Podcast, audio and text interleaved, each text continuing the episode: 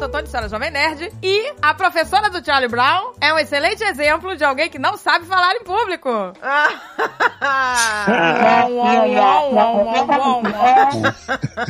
é que toda professora fala assim, é assim que os alunos escutam os professores.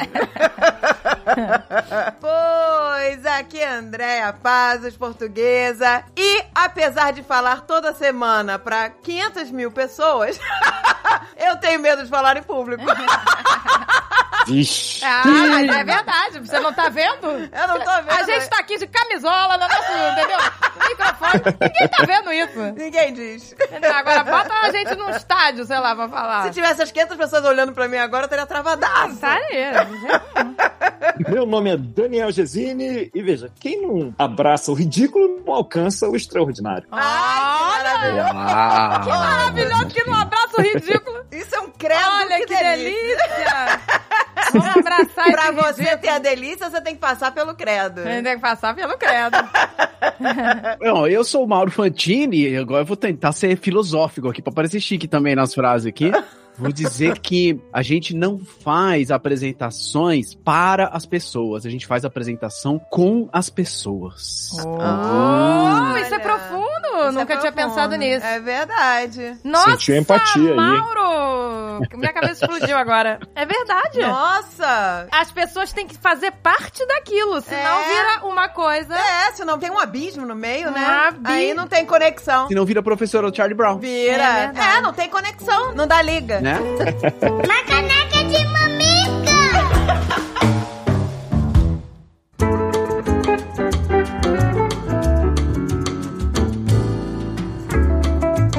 Resolveu gravar sobre esse tema, né? Sobre, né, falar em público, se expressar, porque isso faz parte da vida de todo mundo. A vida inteira, desde a época da escola. Quantas pessoas você conhece que dizem assim: Não, eu adoro falar em público, eu sei, sabe? Era sempre um bloqueio. Qual é a amiga que ia falar, Eu apresentar você o sabia trabalho? que isso é uma das maiores fobias que existem? Tá a vendo? maioria das pessoas tem medo de falar em público. Na verdade, das maiores não, é a maior. É a maior? É a maior, não em intensidade, né? Mas sim, mas é a maior, é a maior. E em segundo lugar, vem uma fobia muito comum, que é a, a morte. E em terceiro, a cobra. Gente, gente, as pessoas Caraca! têm mais, caraca, mais medo de falar em público do que morrer. Não acredito. Isso é inacreditável, né? Gente, que horror! O Seinfeld tem uma piada que ele fala que se as pessoas têm mais medo de falar em público e de morrer, as pessoas elas preferem estar dentro do caixão do que estar fazendo o discurso no velório, né? É. Cara, ah, não, não, não, não, não, não. Deixa Não. eu prefiro estar Não. aqui. Ai, que alívio, graças a Tira Deus. o defunto que eu vou deitar. Eu- Graças a Deus que eu morri. Ufa! Ô, escapei dessa, hein? Escapei dessa. É, o esquife é um lugar pacífico, né? Bem pacífico.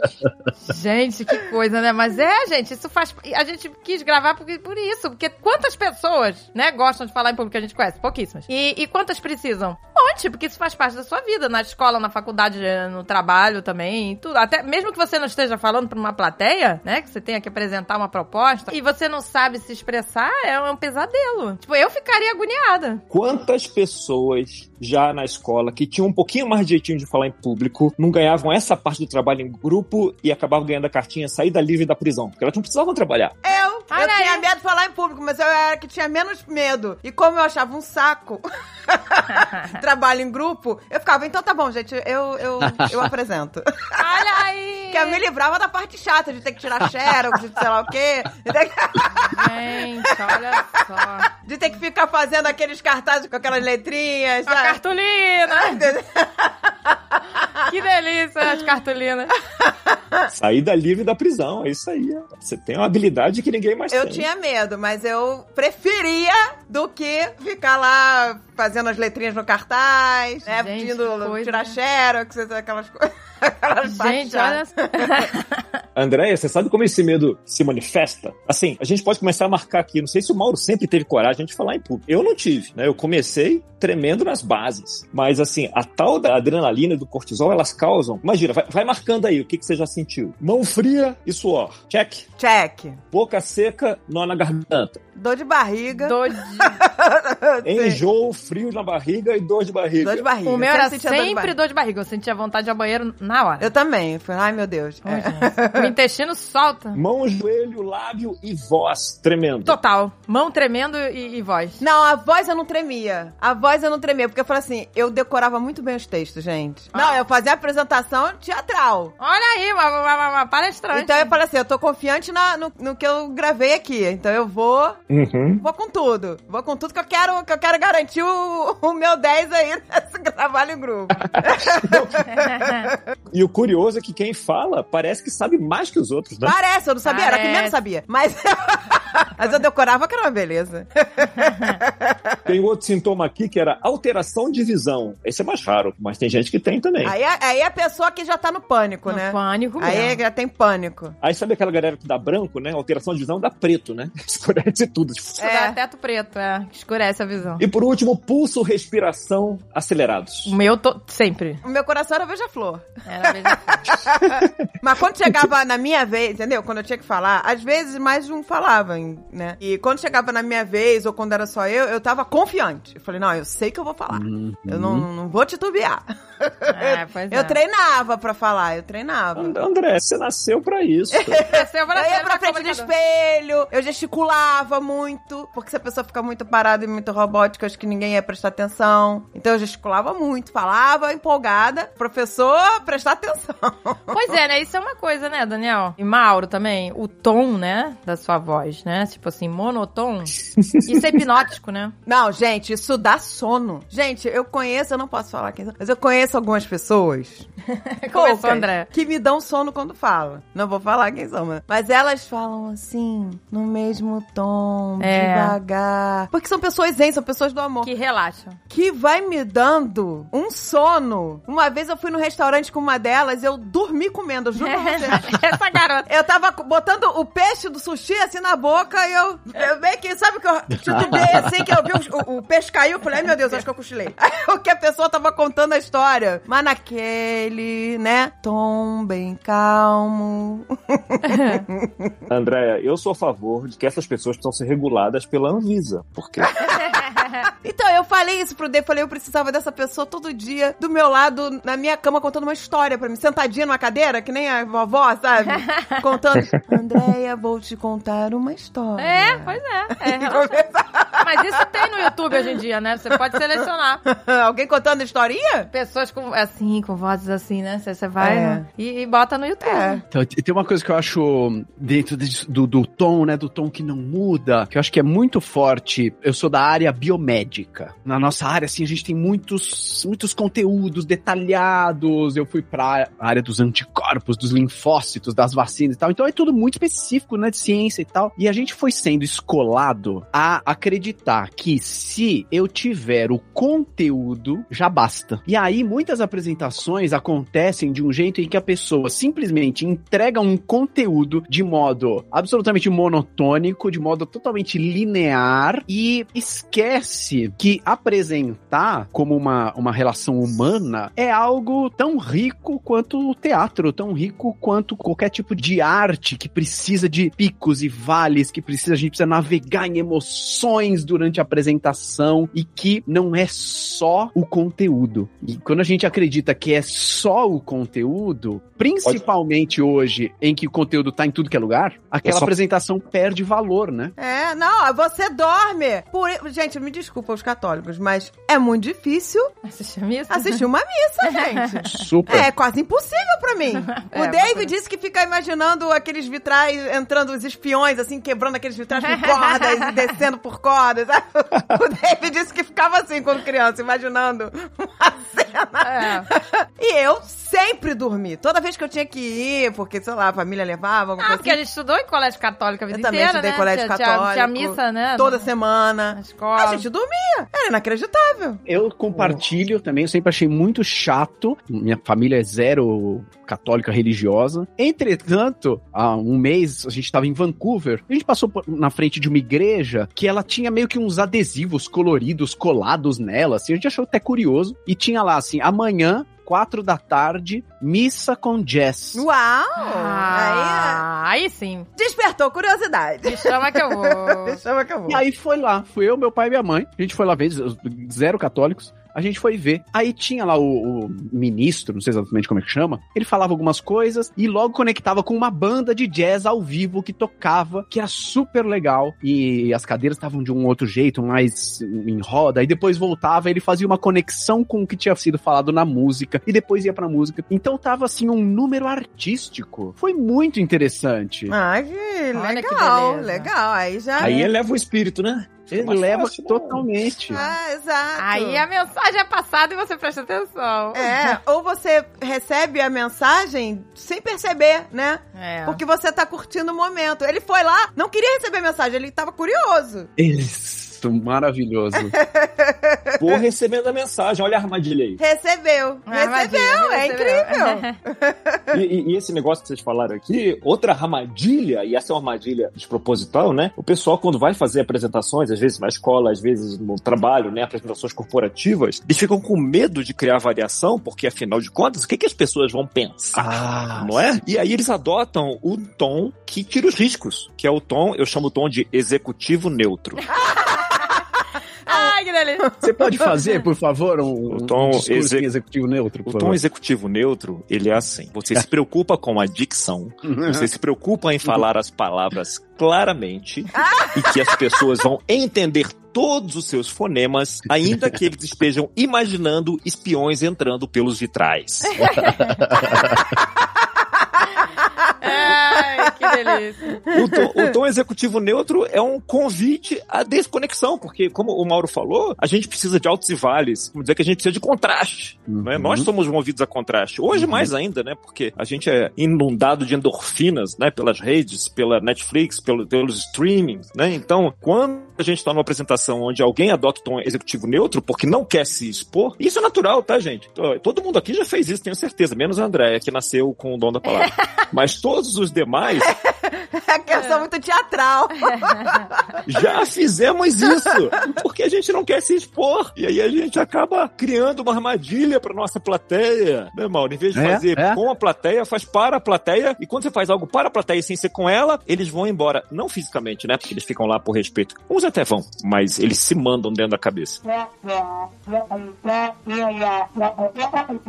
Esse risco de se expor, de errar, né, de passar vergonha e tal, é muito computado na hora que alguém vai fazer uma apresentação. É só que tem um outro risco que ninguém leva muito em conta, que é o risco de passar despercebido. Por exemplo, você vai lá num congresso, você vai fazer uma palestra no congresso. Só que assim, no congresso tem 20 palestras simultâneas. Por que alguém iria na sua? Ou por que alguém se lembraria da sua? Exato. É É. a sua ideia, é o seu projeto, é a sua pesquisa. Pô, você não quer que isso chegue nos outros, que os outros gostem, que eles espalhem? E aí, se a gente vai só pelo risco de não posso errar, não posso errar, aí você ignora o risco de passar despercebido. Aí se passa despercebido, aí é sem graça. Aí eu, eu digo que é aquela apresentação meio nhé. Nha. É, e aí, Agatha, foi legal a apresentação? As partes que eu não tava viajando, né? Exatamente. Porque se a pessoa não te pega, cara, a mente vai longe. A mente vai. Ainda mais eu que tenho déficit de atenção. Então, pra mim é difícil. o clube do déficit de atenção. E esse negócio, Mauro, que você falou assim, o que, que as pessoas vão lembrar? E a gente faz a apresentação, coloca o slide. Acho que quem já, já fez uma apresentação deve ter sentido já o drama do desapego, né? Uhum. Porque você tem que encaixar em 20 minutos uma que é de meia hora e você não consegue jogar fora nada porque aquela informação é muito importante. Como se as pessoas fossem lembrar. É, É. Sinto exato. muito de ser portador dessa notícia. As pessoas as pessoas não vão lembrar do que você fala se você não ancorar isso com alguma emoção. Elas não lembram. Então a gente fica tão apegado ao slide, porque aquela informação é muito importante e simplesmente aquilo vai ser esquecido. Deixa eu, deixa eu tentar ser um pouco mais claro. Não é que aquilo pode ser esquecido, aquilo vai ser esquecido nos cantos escuros do hipotálamo, sei lá se é que guarda a informação. O que a gente lembra depois é como a gente se sentiu. Você já, uma vez, você- não sei, André, Agatha, Mauro, se você já foram a um espetáculo que você curtiu pra caramba, aí alguém perguntou, um stand-up, algum teatro, aí alguém perguntou, ah, é sobre o que é? E você tem maior dificuldade de lembrar, mas você só sabe que você gostou, não lembra direito do conteúdo. É, Sim. exato. Sim, já aconteceu várias Né? vezes. Aí você fala que eu recomendo a peça, show do fulano é incrível, eu recomendo. Ah, é? O que que ele fala? Deixa eu pensar. Ô, gente, É. se eu vou num stand-up, eu morro de rir. Sai de lá, não sei reproduzir uma piada. É. Aham. Nossa, isso acontece direto. Eu falo assim, você tem que ir. Tem que ir. Tem umas piadas ótimas, eu não tô lembrando de nenhuma agora, mas são, é muito bom. Isso acontece direto. Então, pra quem tá no trabalho ou na escola, né, fazendo aí apresentações, fala assim, ah, eu tenho, o conteúdo tem que ser perfeito. Vou dar uma dica pra você, o conteúdo pode ser pequeno, mas a turma tem que achar que foi legal, É. aquilo lá. Sabe por quê? A pessoa, provavelmente, não é a primeira apresentação da pessoa que ela tá assistindo, e ela vai pra lá preparada pra ser torturada. É. É pro abate, né? A tortura, ela é proibida, né, pela Constituição, mas ela tá aí todos os dias. Na escola, nas empresas, né, na- nas palestras de direito, de biomédica. Tá aí, a gente, as pessoas estão sendo torturadas dia e noite. Não, Hum, claro, é. pelo caneca de mamicas, mas Esperamos que não, né? Esperamos que não. Essa tortura que o Daniel tá falando, uma apresentação ruim, gera perda de tempo do público, gera animosidade, gera desgosto, gera muitas vezes falta de entendimento, porque não ficou claro o que um, um departamento da empresa quer fazer, ou o que, que aquele projeto tá propondo. Aí precisa fazer outra reunião, aí gasta tempo, aí gasta dinheiro, aí trouxe o cara. Outro dia eu fiz um evento, trouxeram um cara de Chicago pra falar, e assim, foi lastimável, assim. Ai, mas eu posso falar sobre isso? Eu quero falar sobre isso. Os americanos, gente, é uma parada. Eles É. têm uma fórmula quadrada de fazer apresentação em público que me irrita. Eles são muito quadrados. Eles são muito quadrados. Eles fazem a mesma entonação, todos eles. Em não sei o que. Eles falam assim. E usam uma frase, repetem uma mesma frase o tempo todo, que também me irrita. Tipo, that being said, that being said. Toda vez que conclui, que ela, a pessoa acha que tá concluindo alguma coisa, that being said. Aí passa pra outro, ela faz uma vírgula, sabe? E tem essa parada de fazer a vozinha assim, que isso me irrita, mas é uma parada. Ah, eles esticam as vogais, né? Eles esticam as vogais, né? Esticam. E isso eu falei assim, gente, parem com essa fórmula ridícula de se apresentar. Mas é, é- é- Quer dizer, lógico, não generalizando, né? Mas é que dá. Mas é, me irrita. Porque parece que, sei lá, é- é lei falar daquele jeito. Pega um formato e plastifica aquilo, Plastificou, né? e aí fica insuportável. vai, engessou pra todo mundo. É, Todos falam assim, parece tipo... Com aquele medo de errar, né? Aí É, faz parece, igualzinho. parece aquele cara do supermercado que tem que falar daquele jeito. Promoção no... Sabe? Eu não sei nem imitar. Batata, 50 centavos. Exato. Porra, logo, já estou vendo aqui a tia Teteca com um carrinho cheio de batatas, passando ao meu lado. Promoção relâmpago. É, eles falam sempre com o mesmo. Já parou? Não, Em todo o mercado, parece que é o mesmo cara, é a É. mesma pessoa. Mas é, é aquela fórmula, parece que criou a fórmula do mercado. Ó, promoção, se você não falar assim, não vai vender. É. É.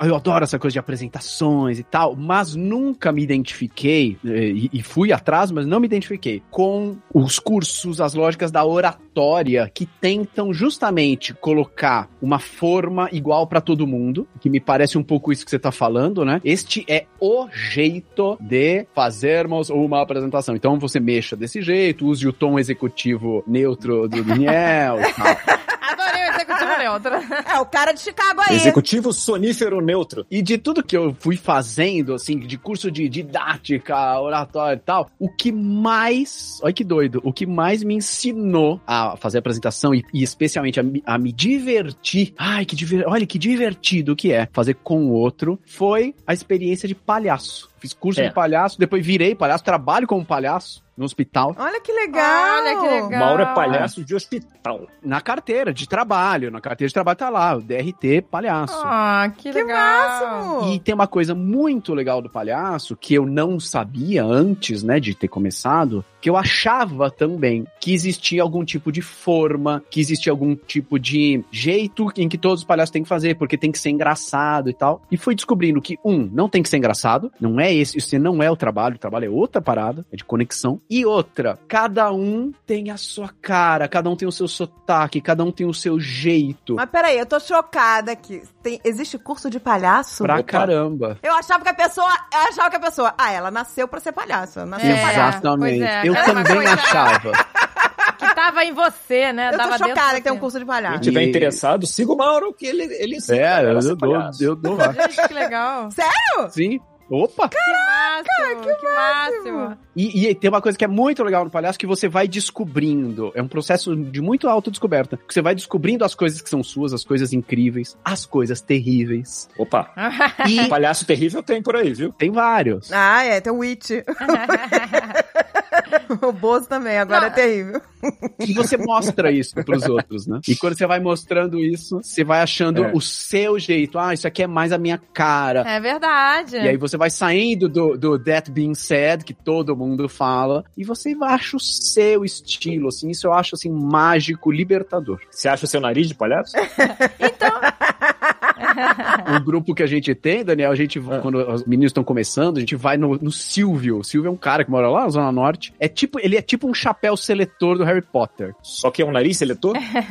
Ele olha pra sua cara e ele fala, é esse aqui. Uau! Caraca, o, o nariz seletor. o nariz seletor. Maravilhoso. Adorei, o nariz seletor, né? É, então, mas você vê, né? A, a gente pensa em palhaço, a gente só imagina o palhaço padrão e tal, mas a gente foi no Cirque Soleil, né? É, a gente sempre vai, né? A gente adora Cirque Soleil. É. Aí esse último que, eu, que a gente foi, você vê, os palhaços fazem parte do espetáculo, mas eles não estão com o nariz de palhaço, aquela Não. roupa de palhaço. É, Não. quer dizer, tem vários tipos de palhaço, né? Tipo, eles Exato. são o alívio cômico do show e eles são, São. necessários, tipo, sem eles não teria graça. Exato. Eles fazem toda uma Eles coisa. são a alma da Eles parada. são a alma da parada. O palhaço é muito bom em fazer paródia, né? Então, às vezes, tem lá um, um número incrível do malabarista e tal, que você- a, a plateia fica até em suspensão de respiração, né? Sim, sim. E aí depois entra o palhaço fazendo malabarismo com, sei lá, bolha de sabão, que não vai cair de qualquer jeito, né? Isso, ele, ele fez isso no, no É, show. é, ele faz isso, ele faz uma sátira Faz. e ele vai tentar fazer igual e é uma Vai bosta. fazer, tem muito isso, exatamente. É, muito bom. Olha aí o curso de palhaço, gente. Eu já tô Mas gostando desse eu curso. também. E isso é perfeito pra comédia, né? Porque a estrutura da comédia é isso. Você precisa criar tensão pra quebrar. Exato, exato. Muito bom. E numa apresentação de resultado do trimestre, mesma coisa, né? Uhum. Qual é a tensão? Quais são os contrastes? Quais são, opa, agora precisa aparecer um, entre aspas, um palhaço na minha apresentação, né? Seja num slide, seja num comentário, seja num, ah, um respiro. Depois vamos pra cima, depois a gente vai para outro lado. E aí a gente vai costurando, né? Fazendo uma, juntando os dados de modo que você leve o público, por isso que é com o público, né? Você leva o público numa jornada, muito mais do que vomitar conteúdo na cabeça das É. pessoas. E aí você vai criando contraste, né? Total. Porque a, o, o- a palhaçada, no bom sentido, o humor descansa a plateia. Então, quando você vê um negócio assim, o pessoal fala, ah, na apresentação tem que ter no máximo 20 minutos. Assim, claro, se você sugar a energia vital da Hum. pessoa, ela vai, só vai aguentar 10, nem 20, 5, 10. Agora, se você não sugar, se você devolver um pouco da energia pra pessoa, e você É. faz isso com a quebra, né, com o humor, aí ela aguenta até 30. Oh. Pra passar de 30, eu recomendo você não fazer isso em casa, se você não tiver fazer. Mas até aí dá pra ir com, com umas quebras. O alívio tempo, né? cômico, né? Ele dá uma relaxada, né? A É. pessoa que tem a veia cômica já é melhor ainda, né? Já é mais, já tem aí meio caminho andado, né? Pô, Mas é. não precisa ter a veia cômica, né? Porque deve existir. Isso, super. O Mauro não tem a veia cômica, ele tem uma artéria. Olha aí, matéria agora. Mas eu acho super é, compartilho disso, André. Eu, por exemplo, tenho parceiros, palhaços, vou falar, por exemplo, da Priscila a Brigitte. Ela é uma parceira palhaça que eu amo, acho, acho encantador. Eu adoro ver ela no palco, ou no hospital, enfim. E ela é zero engraçada. Mas ela é mais poética, ela é mais fofa, ela é mais filosófica, ela tem outros alívios. Ah, legal. Se ela tenta ser engraçada, putz, não é a dela. Isso é uma parada que você tocou. Não tente ser engraçado. Porque quando você tá tentando ser engraçado, você não é engraçado.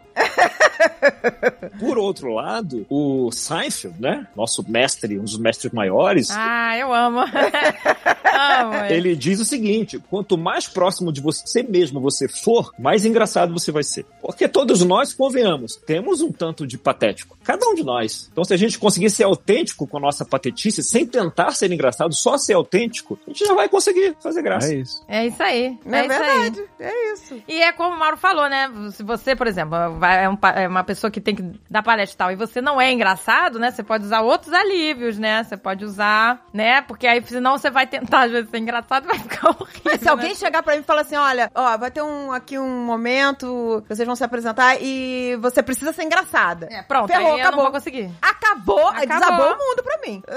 Falei, não, manda ficar engraçada como? Engraçada como? Pois é. Aí começa o desespero. Aí nos Estados Unidos, mais do que no Brasil, na cultura americana, tem a cultura do toast, né? E aí a turma faz o, né, o toast, o, o brinde, e ela precisa falar algo que seja emocionante e engraçado, ou engraçado e emocionante ao mesmo tempo. Deve ser um terror. É, é um saco isso. É um saco. Saco Deve isso. ser um terror pra quem tem medo Não, de... e você vê, o americano, ele é tão quadradinho, certinho, quer dizer, não generalizando, mas, né, uma parte é, As é palestras que são eles precisam, por exemplo, no casamento, no casamento, né, eles têm um ensaio do casamento, né, antes do casamento, Uhum. tipo, eles ensaiam o brinde, ensaiam o que vão falar. Gente, é, é, isso é um Então, então, não é, então não fica autêntico no dia, né? É, Porque você já ensaiou, todo mundo já ouviu, os parentes né, da mesa principal já ouviram. É muito doido, né? Eles fazem um ensaio do casamento. É. Porque tem que ser tudo muito certinho. Mas em compensação, pra quem quer aprender, tem até uma, uma, uma seita aí chamada Toastmasters, né? Que é pra isso, né? Em toda cidade, pode botar Toastmasters aí na, na- no Google, você vai ver que em E a- toda cidade E o vai que que é? ter O- Fazem o quê? Toastmasters, eles ensinam a falar em público, né? Mas a ideia, Toastmasters, né? Que é isso, né? Os mestres do brinde, essa é a chamada, não é? Essa é a chamada para as pessoas poderem falar nessas reuniões e tal, e aí irem aprendendo. Todo Toast filme de casamento tem o cara que vai lá fazer o toast, né? Fazer o brinde e o cara é engraçado, faz a pessoa chorar, é, faz tudo. É, é um combo. É o Toastmaster, aí. É o Toastmasters. Ontem eu assisti com a Paty quatro casamentos e um funeral. Ah, esse filme é É, maravilhoso. Nossa, adoro. Filme de 94, não é? E aí, quatro casamentos, você imagina, né? Tem vários toasts. E aí tem esse toast que o cara arrebenta e tem o toast do outro lado, né? Do constrangimento. Ai, que horror. Do cara que tenta fazer a piada e é exatamente aquilo que causa a tal, com perdão do clichê, né? A tal da vergonha alheia. Ai, horrível. Eu acredito que quando vai pra esse lado do constrangimento, de, né, que a pessoa até dá uma. A plateia até encolhe um pouco, assim, É o né? cringe. Eu acho justamente que é o cara que está fazendo, tentando impressionar para o outro, ao invés de fazer com aquelas pessoas que estão lá. Porque aí Certo. ele tem as palavras que são só dele, as brincadeiras que só ele acha engraçado, e ele não parou pra pensar se aquilo faz sentido, se tá na referência dos outros, se ressoa de algum jeito. Ah. E aí vive num mundo, numa bolha de mundo de professora do Charlie Brown, que só ele tá falando, e as pessoas estão só tentando se esquivar e torcendo pra acabar logo, né? Sendo pra acabar logo. Isso é complicado. Bem, quem me conhece aí sabe, eu sempre tento fazer uma gracinha. Eu, eu não tenho noção, sabe que negócio? Não, a, a situação é solene, então você, cuidado com o que você vai falar. Eu tenho muita dificuldade de, de ler isso. A minha esposa acha que No evento solene, você tá. Né? ah, eu devo estar no espectro autista de alguma forma. Com todo respeito aí a essa, a essa questão, mas sei lá, não é possível, você não percebe isso. Mas aí eu aprendi o seguinte: normalmente, boa parte da piada você faz com a verdade, né? Porque a verdade ela é engraçada. Então, se você pega a verdade e exagera um pouco, ou traz a verdade fazendo uma quebra no enredo, né? Causando uma surpresa, com a verdade, isso tem graça, normalmente. Né? Você faz um twist, isso tem graça. E aí, nas, né, nas apresentações ou sermões que eu faço na igreja, eu trago isso sempre. É impossível, eu não consigo fazer um sem ter isso. Se eu fizer um, sem, acho que nem elogia, né? Não vai ser eu. Quando alguém me convida pra fazer alguma coisa, ah, um casamento, alguma coisa, eu até falo: olha, você tem certeza? É. Você tá me convidando, eu não consigo deixar uma parte Eu vou fora. jogar a verdade. É lógico. Vou é jogar a verdade no ventilador. Você tá me convidando, você não vai ter controle sobre o que eu vou falar. Você vai me dar diretrizes e fim, não é? Então, e eu não sinto muito, tá? Eu não vou pedir desculpa depois, tal, esse tipo de coisa. E aí, algo que eu faço para diminuir o, o constrangimento dos outros, ó, é um crescimento meu, maturidade. Né? Eu faço a gracinha e sigo, solto a gracinha e vou. E como aquilo é a verdade, se entrar, entrou, perfeito. Aí eu espero um pouco mais. E se não entrar, faz parte do enredo. O máximo que deixa é a pessoa pensando, ah, será que ele fez uma piada e não entrou? Bem, ele já seguiu, vambora. Isso é uma boa técnica. É pois verdade. Gente, mas é por isso que eu gosto tanto de stand-up comedy, porque eles fazem justamente isso. Eles pegam fatos, né, da vida e vão desenrolando aquele assunto, né? E aí você, porra, se o cara é bom, você não para de rir. Mas ele pega isso aí, ele pega fatos da vida e fica desenrolando. É, geralmente o cotidiano, né? Aquelas isso, coisas, exatamente. né, corriqueiras. Dentro disso, da verdade, dos momentos solenes, teve um, um ex-senador americano, John McCain, né? Que morreu em, em O- 2018, eu acho. Esse cara era divertido, viu? Olha só, né? Momento, não tem muito mais solene que isso, assim. Os caras estavam lá no, no, numa espécie de missa de sétimo dia ali, né? No memorial service, né, do cara. E só uns bambambãs da política lá. E aí foi o, o George W. Bush, falou lá um pouquinho sobre ele. E depois foi o Obama falar sobre ele. Ai, gente, o Oh, Obama. ele é um exemplo Ele tem o dom de quem da palavra. sabe falar. Você- ele começa a falar, você não quer parar de ouvir, você quer ficar ali pra sempre ouvindo ele Pois falar. é. E aí ele, ele tava falando o seguinte, ele tava Verdade. falando, né? Tava todo mundo falando bem do John McCain, parará, parará, parará. E ele falou o seguinte: o John McCain é um cara que sempre também gostou de dar uma sacaneada nas pessoas, de pregar peça nas pessoas e tal. Então agora, onde quer que ele esteja, eu acho que ele deve estar muito feliz. Por quê? O John McCain foi rival do Obama, é republicano e democrata, mas também foi rival do George W. Bush dentro dos republicanos, né? Dentro do. internamente, dentro do partido. E ele falou: olha, eu acho que ele deve estar muito feliz agora, onde quer que ele esteja, porque ele conseguiu fazer que, de algum jeito, tanto o George Bush como eu viéssemos aqui em rede nacional falar bem dele. É, Que é lidar com a verdade, né? É lidar com a verdade Exato. que eles eram rivais. É. É, não, pô, não vai apagar a rivalidade porque o cara morreu? Não, eles eram sempre foram rivais, beleza. E como trazer essa verdade pra algo é, simpático? E olha que legal, todo mundo dá risada dentro de um memorial service de um cara que morreu de. Quer dizer, é possível. É né? possível. O Mauro, quando ele perdeu a eleição dele, acho que foi pro Obama, né? Até perdeu, perdeu a eleição, perguntaram pra ele, dia seguinte, dois dias depois, ô John, como você tá se sentindo? Né? Aí ele falou, eu dormindo como um bebê, acordando de três em três horas pra chorar. Ah, olha aí, que Maravilhoso. boa. Essa foi boa. Não, e, e- e- e o- o John McCain, ele tinha um respeito, cara, porque eu me lembro que ele tava num, num palanque uma vez falando, e aí quiseram detonar o Obama. E ele falou, gente, eu não vou detonar o Obama aqui. Mesmo sendo adversário. Ele falou, o Obama é um cara corretíssimo. Elogiou o cara, sabe? Tipo, ele, É. era, ele era pra estar fazendo o quê? Né? Se ele fosse, sei lá, um Trump da vida. Ele ia estar detonando, que nem Exato. o Trump fazia, né? Cadê a certidão de nascimento do Obama, que ele nasceu É, aqui? um. E, uma, e o John McCain não, ele começou a falar, eu não vou. E aí as pessoas começaram a vaiar.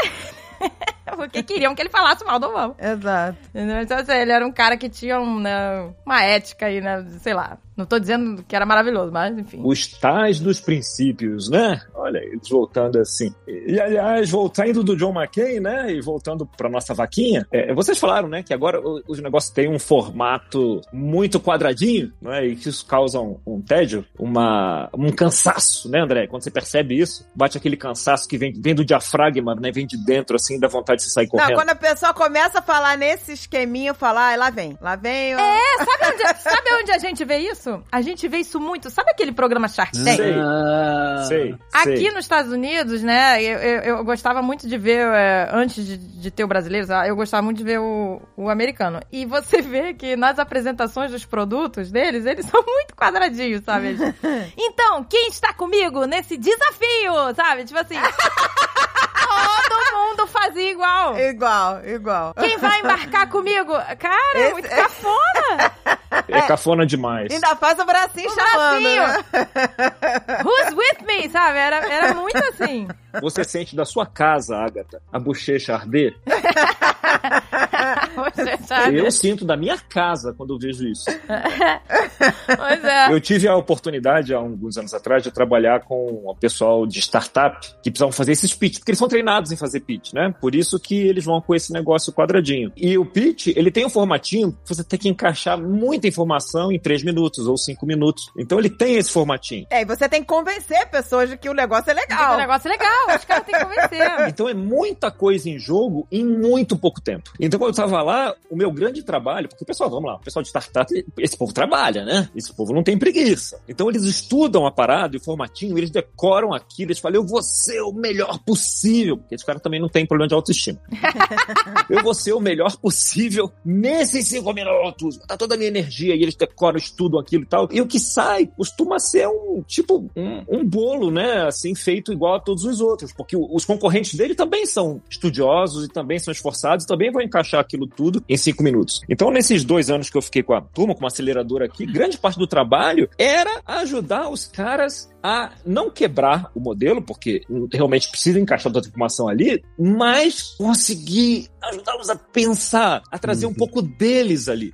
Eles passam a informação e eles não entram. Não é, Hum, Aí não, não é. gera empatia, É né? sem empatia, não é com a plateia, é para a plateia. Gente, se vocês não entrarem, se não tiver um pouco de vulnerabilidade nesses cinco minutos, mas é só cinco minutos, não importa. Cara, você precisa contar uma história e ser vulnerável aqui dentro. Mas eu só tenho cinco minutos. Se você tivesse dois minutos, você ia ter que gastar 40 segundos fazendo isso.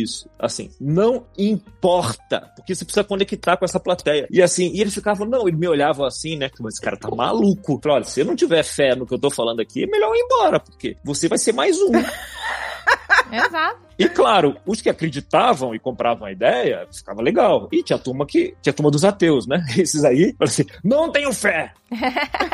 e paciência, não posso fazer nada por você. Mas é isso, quebrar esse negócio. Ah, tu imagina um investidor. Quantos pits ele já ouviu? Exato, naquele dia. No mesmo dia. Exatamente, exatamente. Aí a gente volta naquilo, né? Do risco de passar despercebido, no risco de se misturar com os demais. O, o pessoal, Mauro, que não sei se você já teve oportunidade, oportunidade de conversar com alguém que foi de banca examinadora. né? Eu tenho alguns Super. amigos que já foram, de direito e tal, né? E de prova oral. Bicho, os caras têm uma morte mental ali, porque é, É tudo igual. Sim. Morte mental.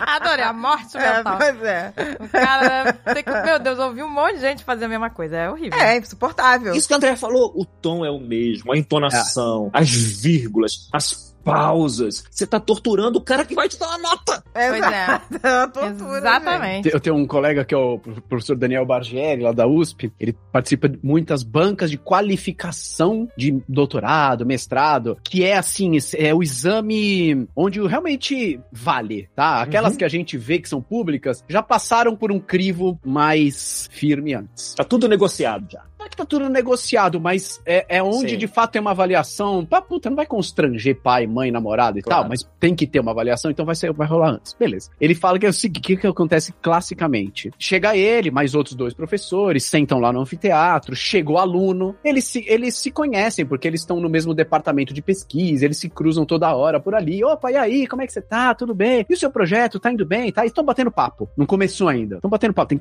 três, quatro pessoas na sala. É, pois é. Pô, e o Flamengo, né? Pô, o Flamengo ganhou, daí pra final, beleza. Bom, então tá bom, vamos lá começar? Vamos, a gente vai dar início ao exame de qualificação do aluno fulano de tal, que vai mostrar os seus dados de pesquisa. E aí eles falam que nessa hora sobe um muro invisível Ah, é. as pessoas estavam conversando há cinco segundos. E aí, de repente, liga o modo apresentador. Bom dia, Ah, meu o Deus. meu nome é fulano de tal e o meu projeto é o papel da proteína PF2 na vacinação pro plasmódio. Foi orientado pela professora Célia Brandão. Introdução. A malária. E aí os caras vão morrer. Ah, meu Deus. Cara, é insuportável. Não, e você vê, né? Insuportável. Um assunto complexo que é mais difícil ainda, né? Pois é. De prender. Tem um amigo querido que fala frio, febre e dor de cabeça. Que é isso, no longo prazo é o que causa na plateia.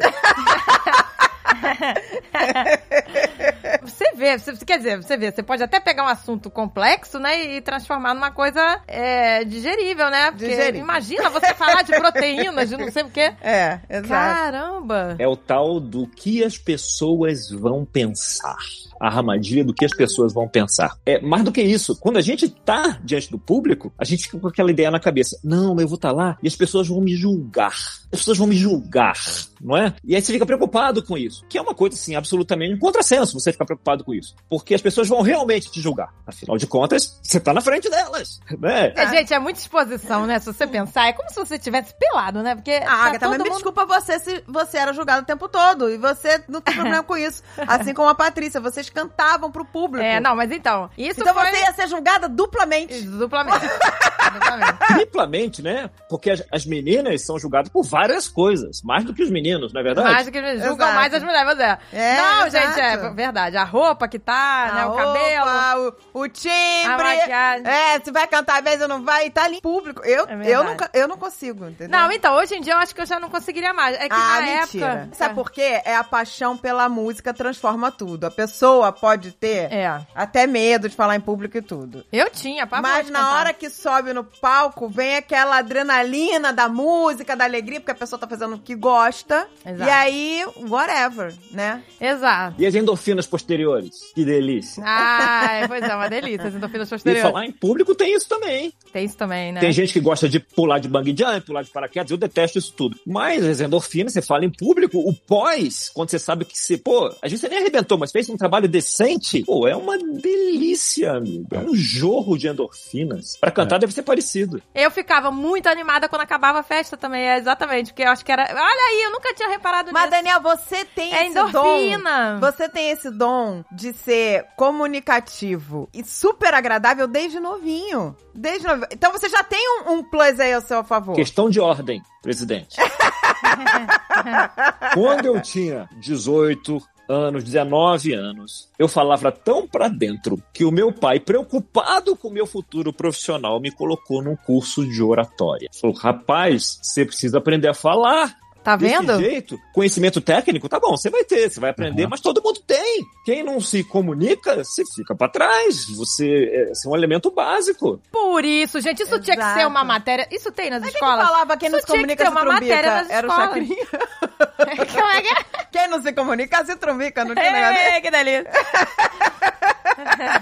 Tem um cara chamado. Um cara que, que já conseguiu juntar um meia dúzia de centavos, chamado Warren Buffett. Ele dizia que ele não conseguia falar em público, né? E ele se matriculou num curso de oratória para isso. E ele tinha tanto medo de falar em público que ele cancelou a matrícula, porque ele ia ser obrigado a falar diante dos colegas. Nossa, Nossa. E ele gente. ficava doente, fisicamente doente. E aí depois ele falou: não, eu preciso superar isso. Aí ele fez o curso, ah, e depois, para não perder aquilo e não deixar a emoção tomar conta, ele passou a dar aula na Universidade de Omaha para poder ganhar familiaridade, né? E, e ele é conhecido como alguém que tem o dom da palavra, mas definitivamente não tinha esse dom. Então, quando você fala isso, pô, mas você tem o dom, esse dom custou muito caro.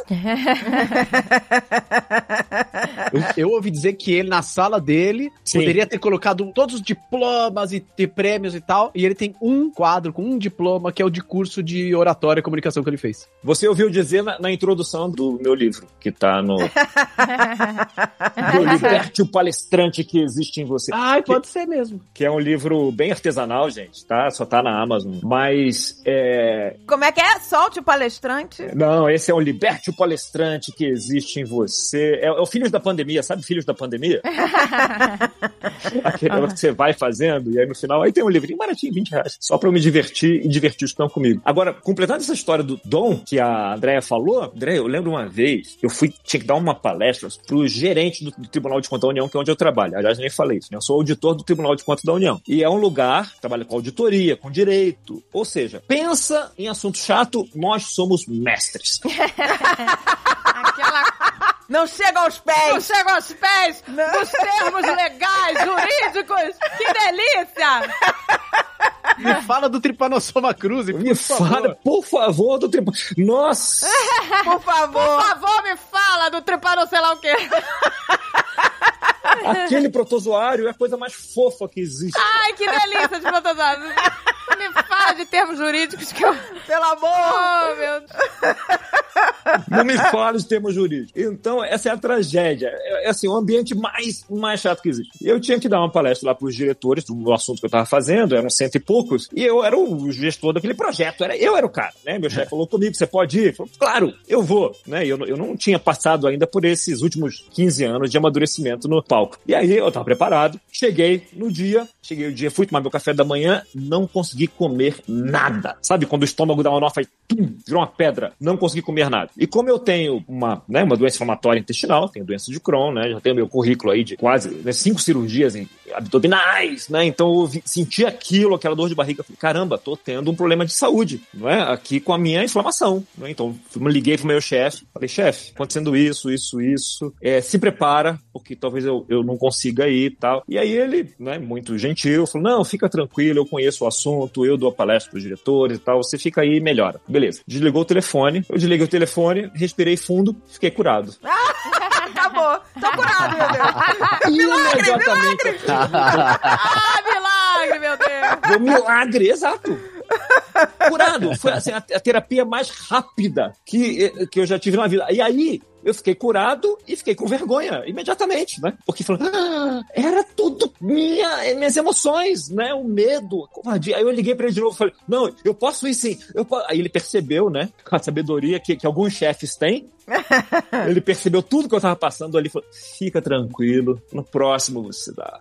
Ah, legal, olha aí. Mas foi um aprendizado, né? Falar que, caramba, olha o grau de somatização. Porque, assim, pra quem tem medo, e nesse momento eu me incluía nisso, e não era uma apresentação qualquer, né? Era um momento importante, eram umas lideranças, né, lá dentro e tal. E na carreira eu ainda não, não tinha falado pra esse público, então eu tava num momento mais imaturo e, e aquilo causou esse- essa somatização toda. Pra quem tem esse medinho, convenhamos, né? Não é medo, é pânico, absoluto pânico, né? É pânico. É, a pessoa não só tem o pânico, como ela começa a raciocinar aquilo de tal forma, a agenda dela desaparece Uhum. até o compromisso. Ela só consegue pensar naquilo. Sabe pensamentos intrusivos? Pensamentos intrusivos. É. É, esses não são intrusivos. Eles já, já intrusiram.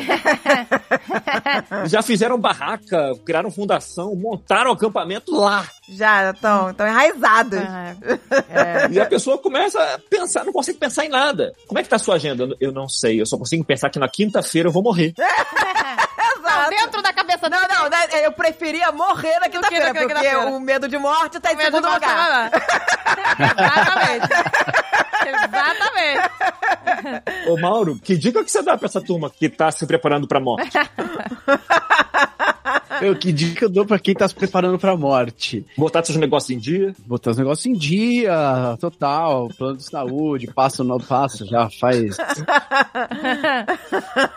Faz um testamento.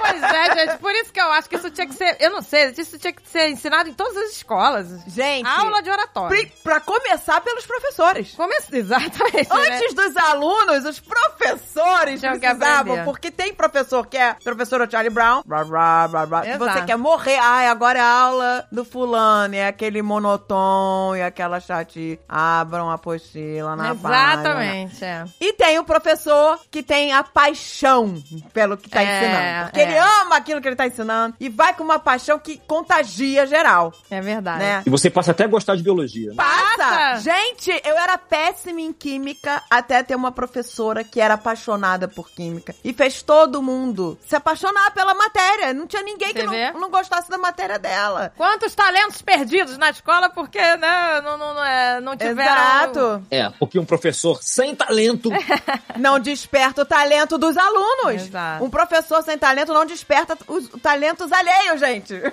não desperta. Na sexta série, eu tinha um professor de português que ele começava a aula, toda a aula, com uma Ave Maria. Eu acho que se eu fosse professor de português, eu ia fazer isso também, talvez.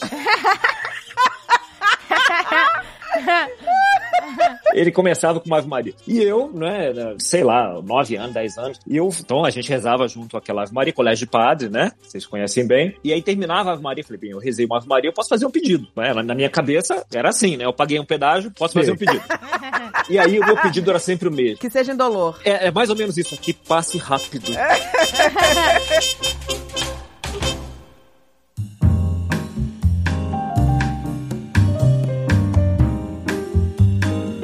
Eu fiz graduação na universidade pública. E o que quer dizer que dos quatro anos de graduação, três tiveram greve. Hum, Ah. é verdade. Ah, isso é o normal. Pra mim foi muito marcante isso de, de uma total falta de conexão plateia e professor, plateia apresentador. Tinha uma professora dava aula de biofísica e aí numa aula ela tava corrigindo uma lista de exercícios. Então ela tava escrevendo na lousa assim: "Bom, exercício 1, ah, ah, resposta é essa aqui, beleza? Exercício 2A, é aqui a equação de Nernst da entropia, não sei das quantas, tá bom. Exercício 2B. Aí ela olhou no relógio, falou: "Putz, já estamos no final da aula, porque já tinha rolado outras coisas na aula. Falou, na aula que vem a gente continua. Isso era agosto. Só que aí, nesse, dois dias depois, começou uma greve. Aí, agora, aí volta ou não volta? Será que a gente volta? Será que não? Agosto, setembro, volta ou não volta? Outubro, novembro. A gente foi voltar em dezembro as aulas. E ela voltou no B. E a gente, a gente chegando, Andréia, voltando em dezembro pra faculdade, olhando os colegas, né? Do tipo, a pessoa com barba, filho. Opa, e aí? Como é que você É, tá? Mudou. Tudo mudou. Tudo mudou. Entra ela na sala, coloca as coisas na mesa e fala: Vamos lá, gente, 2B. Ah, não é possível. Caraca. Como assim, gente? E tocando pau e os alunos se olhando assim. O que que tá acontecendo aqui, gente? Quem Dois é B. ela? De onde saiu o B? B do quê? Gente do céu.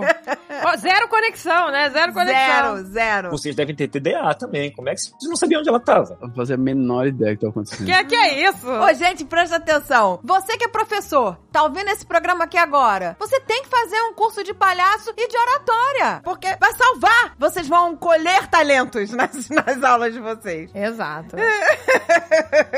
Ô, amigo, isso faz toda a diferença. E tem, tem uma questão assim, por exemplo, a gente que procura treinamento ou não, o Mauro sabe disso, o Mauro tá, na- tá no campo aí um bom tempo. O cara fala assim: olha, você poderia se beneficiar de uma aula de oratório. Eu já dei feedbacks assim. Pode ser qualquer um, né? vai estudar um pouco mais sobre o assunto. E a pessoa fala assim: não, acho que eu não preciso, não, eu, não- eu não fico nervoso. O que, que tem terça-feira a ver com manga? Isso, exatamente. São É. coisas de você. É, você não fica nervoso, ótimo. Good for you, né? Essa expressão americana é ótima. Good for you, você não fica nervoso. Mas isso não quer dizer nada. É bom, quer dizer alguma coisa. Vai, é o primeiro passo, tá? Você não ficar nervoso. Que, aliás, eu recomendo que você fique um pouco nervoso. Eu também. Ai, gente, eu fico sempre nervosa, tá maluco. Um pouquinho de Ô. adrenalina ajuda, não ajuda? Nossa, as piores apresentações que eu já fiz na vida foram aquelas em que eu tava absolutamente tranquilaço. Exato. Que assim, ah, aí eu esqueço as coisas. Ai, não me preparei direito. Eu preciso de um pouquinho. Porque o- a Preciso tranquilidade e o relaxamento são primos. Se você É. tá completamente tranquilo, eu também senti isso. Vira nhé. Virinhé, total. Vira nhé. O É, conteúdo é. é. o mesmo. E aí você tá. Aí termina, você fala, mas eu falei a mesma coisa. Por que a reação da plateia não foi tão legal?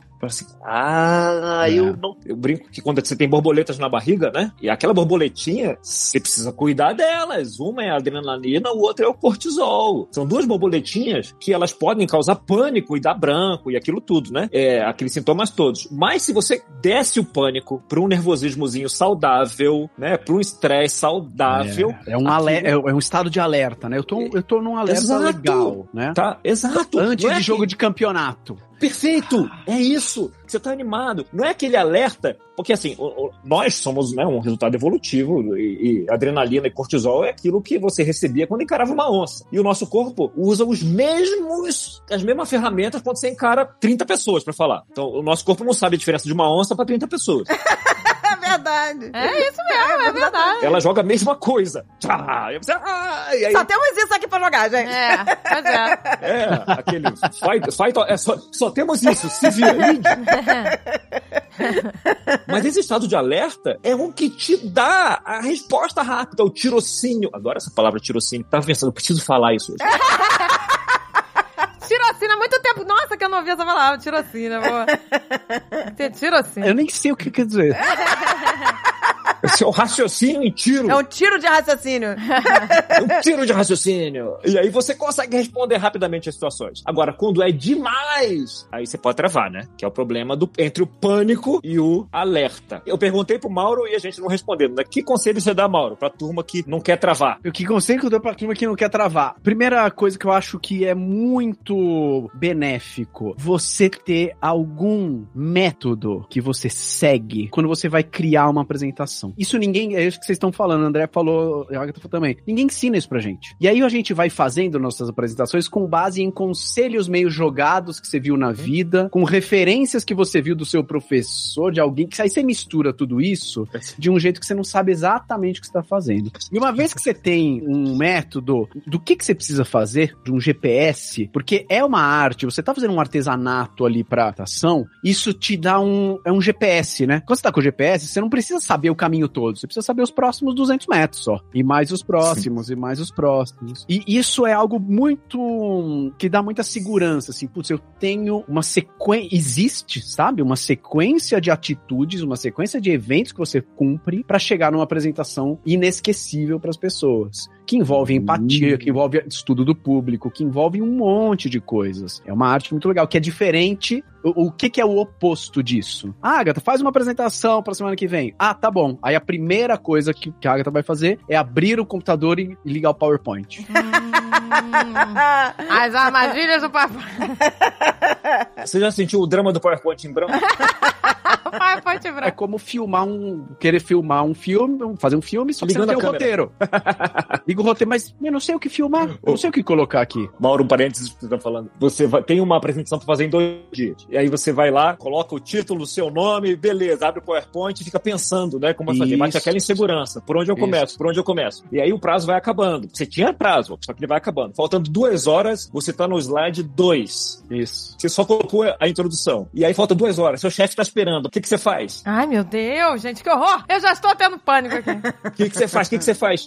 Pega tudo que você sabe a respeito daquilo, espalha nos slides, como se Isso. fosse orégano em pizza, espalha em tópicos, separa em tópicos aquele texto, parece uma apostila, entrega pro chefe e fala, "Uh, missão cumprida. Aí as pessoas vão falar assim: ah, ah lá, PowerPoint é ruim. É, Mas, Escuta, o, o programa não fez nada sozinho. Você que criou um negócio trágico. É, exatamente. Você foi o maestro, né, da, da destruição, né? É verdade. inadvertidamente, né? Ele Todo um- carro da Hyundai que eu pego, eu bato. Hyundai é péssimo, né? Porra, mano.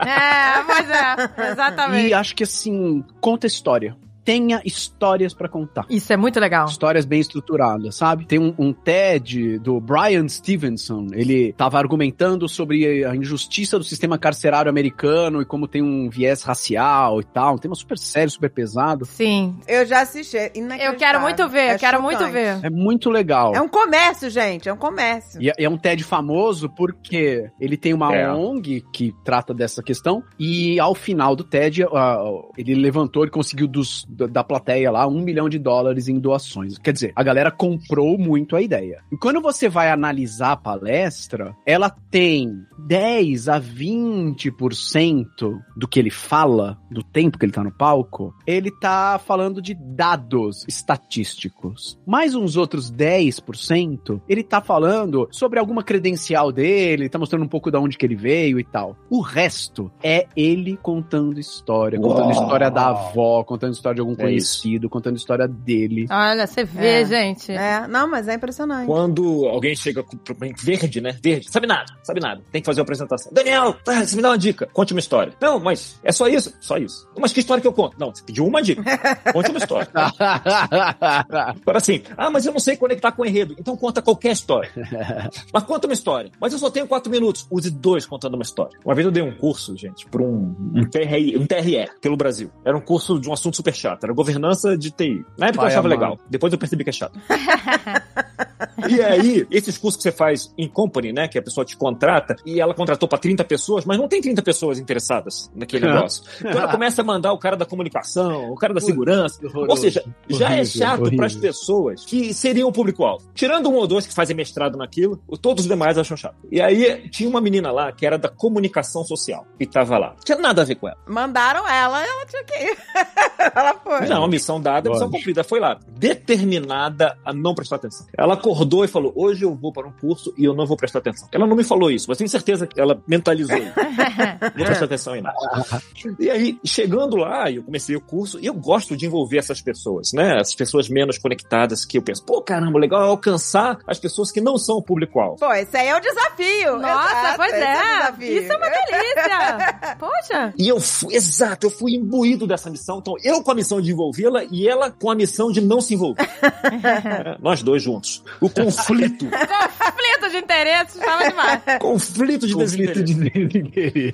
Aí eu começava a falar do assunto empolgadamente. Não vou colocar meu coração aqui, não vou ser monotônico aqui e tal. E eu colocando o assunto e ela indo muito bem na missão dela de não prestar atenção. Muito bem, muito bem. Tô nem aí. Até que. Não é, tô nem aí. Aquela música, tô nem aí. Até que eu falava, então agora sobre isso, eu vou contar uma história pra vocês. Aí ela levantava a cabeça do celular e olhava pra mim. Uhum. E eu contava a história e ela prestava atenção, balançava a cabeça e tal, parará. E eu pensando, agora eu peguei. Então, com essa história aqui, nós podemos ver que esse ponto aqui. E ela baixava a cabeça. Ah. E eu falava, ah, não, mas na próxima eu pego. E aí avançava lá e "Então, sobre esse outro assunto, conta uma outra história. E ela levantava a cabeça e acompanhava até o fim. Olha, então já que essa história, o que essa história quer dizer é isso, isso. E ela baixava a cabeça. Ah, Ela, durante dois dias. Prestou atenção em todas as minhas histórias e nada mais. Tá vendo? Olha. Olha, isso. mas isso é um ótimo dado. Pô, mas ela prestou Então vai atenção. te mudar. Não, sem Sensacional. dúvida. Porque o que quer dizer isso? Ela foi determinada a não prestar atenção em nada.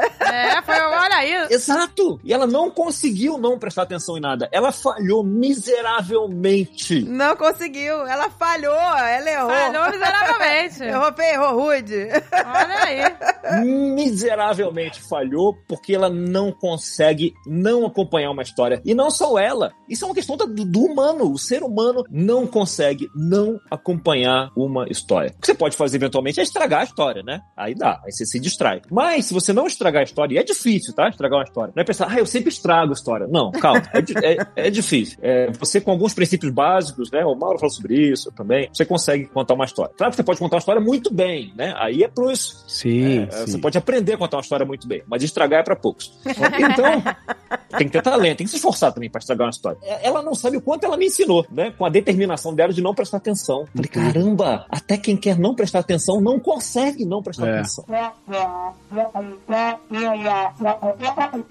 Me lembrei de um público que também não estava afim de uma apresentação. Essa moça que o Daniel viveu, vive uma. Me leva a uma outra dica para as pessoas, que é estude obcecadamente o seu público. Às vezes você tá num binge de, de palestrante, aí você não consegue estudar obcecadamente. Mas a maioria Então. das pessoas não tá. Então você tem razão, Mauro. É, a maioria das é. pessoas não tá. Por exemplo, eu coordeno um grupo de palhaços, a gente que tem a ver até com o que o André falou sobre colocar dentro da faculdade, oratória. Não vou entrar no assunto que é outro assunto. Uma das meninas que fez parte, fez parte do grupo, se formou, blá blá blá, foi casar. E ela me chamou pra celebrar o casamento dela. Olha. E ela me chamou pra celebrar o casamento dela, eu já tinha feito alguns até, mas ela me chamou de um jeito que eu nunca tinha feito. Ela falou: "Eu não quero o Mauro, eu quero o Malavase, que é o, é o meu Que é o palhaço, palhaço. né?" Ah, legal. Ela falou, quero que você celebre de palhaço. E quando eu faço esse. eu Já fiz algumas vezes, quando eu faço esse tipo de trabalho, eu, eu estudo obcecadamente, assim, o casal, eu converso com eles, eu falo com pessoas que conhecem o casal, pra eu fazer uma cerimônia que é pra aquelas pessoas realmente. Ai, gente, que Ó, máximo. que Já legal. quero casar com palhaço. Personalizada. Eu vou falar pro Dave, ó, quando a gente fizer aniversário é, redondinho, aquele aniversário redo- É. redondinho, Ai, 20 eu anos! já fiz aniversário de 20 anos, aliás, de um casal. eu Tá quero o, o palhaço Malavase. Vai ter que estudar, hein? Pega aí e estuda. Aí a gente, o casamento era em São Paulo e uma família, uma parte da família do noivo veio de Martinópolis, interior, e veio a avó do noivo. A avó do noivo estava achando tudo péssimo. Meus netos, é um palhaço que vai casar meu... Primeira coisa, ela queria que fosse na igreja, não era na igreja. Na igreja. Não era, ela Primeiro, tava... pronto. Ela queria que fosse em Martinópolis, porque ela odeia São Paulo, era em São Paulo. Ela tava indignada. É, Nem tinham contado ainda pra ela. Aí ela chega e vê que o, o padre, o celebrante, é um palhaço. Ela, meu, aí já é demais pra mim. Ela É, ela chega. Mandou parar o mundo e desceu.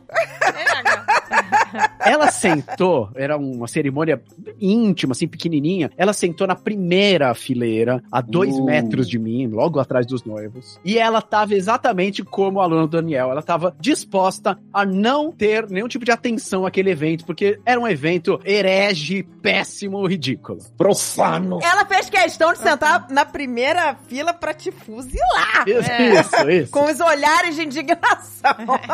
Ela tava bicuda. E Ela vozinha, bicuda. vozinha é boa pra dar indignação. Quando fica indignada, elas sabem fazer isso. Para tudo. Não tinha, mas se tivesse é, a possibilidade dela fazer um crochê durante, ela estaria fazendo. Aí eu fui falando, fazendo a cerimônia e tal, ela bicuda, nada, nada comigo. O povo tava gostando, ela nada. No finalzinho, no 45 do segundo tempo da cerimônia, eu vou pedir, fazer uma coisa lá, eu vou pedir uma salva de palmas, que o povo faça um... Eu falo, então, gente, quando a gente fizer isso, quando isso acontecer, e aí eles se beijarem, aí a gente grita, e tá, e bate palma. E assim, é pra gente fazer barulho, pra gente ser ouvido lá em Martinópolis. Nessa hora, ela faz exatamente o que o que o aluno Daniel fez. Ela, tipo, levanta, olha, porque Martinópolis Coração. é ela, é dela. Pertence a E ela. aí ela me interrompe, ela interrompe a cerimônia e fala: Eu sou de Martinópolis. E, Nossa, olha que coincidência, senhora. Eu chutei qualquer cidade. E ai, que interessante. E aí, nos últimos 30 segundinhos da cerimônia, ela tava lá, batendo palma e tudo mais e tal. É, Martinobre, Martinobre! Quê? Porque aquela apresentação, pela primeira vez, falou de algo que é dela. Dela. Ui, meu Deus. E você só consegue falar de algo que é do público se você estudar um pouquinho, souber o que que é do público. Pô, só no Zoom aqui, no, no Google Meet. Se eu for dar um presente, se eu for dar um exemplo pra Agatha, vou dar algum exemplo de Stormtrooper, provavelmente. Aham, entendi. É uma coisa que a gente, né, que você se identifica. Porque tá lá, porque tá na prateleira, porque tem vários, porque É. eu sei que o público vai falar e falar, aham, você me entende. É, exatamente. Pra completar rapidinho o que você tá falando aí, assim, agora é avançado, tá, gente? A gente tá com coisas básicas, é um negocinho avançado aqui. Assim, o ideal nem sempre é possível, mas quando você consegue estudar a plateia obcecadamente, ah, o ideal é você plantar o seguinte sentimento na cabeça da plateia. É assim, "Ah, eu estou me vendo ali. Eu estou me vendo falando. Ele está falando, parece que ele está falando de dentro da minha cabeça. Porque você consegue conectar com onde dói, com o drama dele e ajudá-lo a apontar um caminho, né? Que é a mensagem que você, que você vai passar. Quando você consegue o efeito de possessão, você está falando como se fosse de dentro, aí você teve sucesso absoluto. Aí é o ápice. É o ápice da carreira, vamos dizer assim, né? Da resposta. Isso já é muito upgrade do estar falando pra pessoa. Você está falando de dentro da pessoa. Super. Exatamente. Super, muito. Esse é o máximo. é o extrato de empatia. É o extrato de empatia. É o nível Jedi. É o nível Jedi de empatia. Quando você vai nesses congressos, e você tá falando para profissionais do mesmo grupo, eles têm as dificuldades deles, eles têm as dores deles, né? E são mais ou menos parecidas. Então, de certa forma, esses eventos corporativos de congresso, aquilo é uma terapia em grupo. Aquilo ali é terapia coletiva. Você chega lá como alguém que entende aonde dói essa, essa quem vai para terapia, né? Tá com algum problema. Quem entende os problemas desse grupo coletivo e consegue se colocar como alguém que compreende, tem algo a acrescentar, amigo, pronto, você vai ter que trocar de agenda, porque não vai caber tanto convite. Tem um programa que eu sempre falo aqui que eu adoro assistir é, com a minha filha e tal, que é America's Got Talent, que é um programa de show de talentos, que eu sempre falo programa. Mas é fantástico, porque assim, os caras têm lá os jurados, né? E eles têm três minutos, eles falam, três minutos podem mudar a sua vida, comece agora, pronto. E aí, né, tem gente que canta, tem gente que faz é, grupos de dança, e tem e mágicos, enfim. O cara tem três minutos pra cativar o público e os jurados, porque não é só cativar os jurados. Se o público responde, os jurados, eles ouvem o público também, né? Eles ouvem o público. Eles ouvem o público. Se o público tá. "Uau, que maravilha!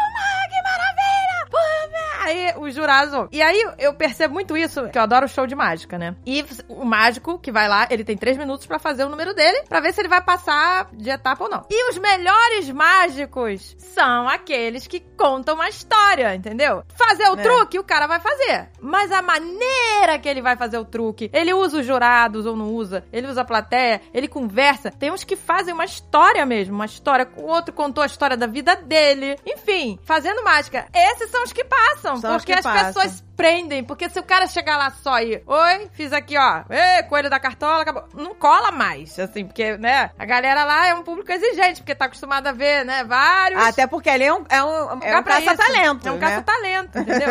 Exatamente. O que você tá falando aí, Agatha, é o tal do storytelling, né? A gente ouve falar do storytelling. Ah, storytelling é contar a história. Não, peraí, contar a história é um pedaço do storytelling. O storytelling é esse enredo, não é? Você começa a apresentação, você vai passar a informação, a gente já falou sobre isso. Manda um zap.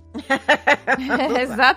A apresentação é para você engajar, passar emoção e fazer o storytelling com uma mensagem ali dentro, né? Com informação e com a mensagem. Se você não monta o storytelling, um enredo, e o, o Mauro tem um, um trabalho aí já longo, né, nesse storytelling, você perde a turma, porque a acumulação de informação, a, a nossa habilidade é pouca. Gente, o nosso cérebro, a gente tem o nosso córtex pré-frontal, alguns de vocês já, já, já experimentaram isso, talvez a maioria, que é a parte mais racional, né? E a gente tem a amígdala ali atrás, que é como reage, não é? Aquele instinto de sobrevivência. Então, às vezes, você tá numa palestra importante, ou numa aula, ou numa conversa. Quem tem déficit de atenção, né, André? Você tá numa conversa importante Eu tô prestando atenção. e você sabe, isso é importante. Isso é importante. Eu preciso prestar atenção. Eu preciso prestar atenção. Eu preciso prestar atenção. E daqui a pouco eu preciso prestar atenção em que mesmo? Pô, mas amanhã eu tenho uma conta pra pagar. E você tá olhando pra pessoa no olho. Você tá, mas você tá em outro mundo. Você tá em outro planeta. Porque o que acontece? A nossa cabeça, 30% mais ou menos, pouco menos, pouco mais, é, a- das calorias são gastas pelo nosso cérebro. E a gente é programado para poupar calorias, certo? É isso. A gente não sabia quando era a próxima refeição, aquele negócio todo. Programado para poupar. Então, o que provoca nossa cabeça é o quê? É ameaça e, basicamente, é reprodução, né? Oportunidade de reprodução, evidentemente, né? Sensualização, né? Esse tipo de coisa. Ameaça e alimento. São as três coisas que provocam nossa amígdala. Então, quando você tá numa, num evento que é informação, informação, e você sabe, de novo, você sabe que é importante, mas não tem ameaça, não tem oportunidade de reprodução e não tem comida, depois de um tempo, a nossa amígdala fica falando assim: isso não é importante, não é importante, não é importante. Vamos economizar energia, não é importante, não é importante. Exato. Não vou acasalar, não vou, né? Não vou comer, não vou acasalar e não vou, né? não vou fazer. Cancela, desliga. Cancela. Quem tem TDA é assim, fica o negócio assim, desliga, já passou do tempo, Ai, eu amo a minha vida. vai dormir, fecha o olho, fecha o olho, desliga. História da minha Mas isso é importante. Acorda, acorda. E fica um negócio insano. Às vezes eu falo com a Paty, tem os negócios, né? A gente tá na igreja, o negócio não tá rendendo muito. A igreja é bom pra isso, né? Se o ministro não for esperto, fica chato. E aí fala, ai caramba, eu não consigo, eu preciso caminhar. Mas amor, fica aqui e tal. Eu falo assim, eu não consigo, é caro demais. É, eu gosto da expressão em inglês mesmo. Pay attention. É, pay, você tem que pagar teu pedaço. Maravilhoso, nunca tinha Você tá pagando, você paga mesmo. Isso, E, cara- isso que a Agatha falou da mágica é muito legal, assim, pode ficar na mente do ouvinte isso, que o truque é legal, o truque é legal, mas dura pouco, né? Agora, a história que envolve tudo aquilo é o que faz a gente parear o Bluetooth. Sabe quando a gente tá querendo. Tururum. Opa, pareou. Agora tamo junto. Agora eu estou envolvido e me importo com o truque. E aqui a gente troca truque por conteúdo, seja ele qual for. Ou seja, a história é a verdadeira magia do mágico, né? É Não isso truque. É claro. É o mise-en-scène. E, e aí você vê, na história, você tá dentro, ou com- no lugar do mágico, ou do personagem que o mágico tá representando, então você empaticamente se coloca no lugar e vai criar tensão. Se não tiver tensão, não tem história, né? Tem que ter um conflito. Isso, exatamente. Sim. E aí, nesse conflito, vai ter alguma ameaça, vai ter alguma oportunidade, vai ter alguma coisa que vai acionar a sua É. amígdala. E isso vai te ajudar a prestar atenção. Isso aí, né? Inclusive, nesse truque que um dos mágicos fez, ele finge que erra, aí gera uma tensão, aí no É. final você. Olha a ameaça. Aí você vê no final que ele mandou É, beijar. e aí, ó. Aí já prestou atenção. É. Olha, temos uma ameaça. É, exatamente. Se você tem, ah, vou contar uma história e você não tem um conflito, você não tem uma história, você tem uma informação. Uma anedota, talvez. Teve uma anedota, uma crônica, talvez, né? Mas pra ser uma história tem que ter um conflito. Tem um livro, fez sucesso, não sei se já, já ouviram, é, chama Bíblia.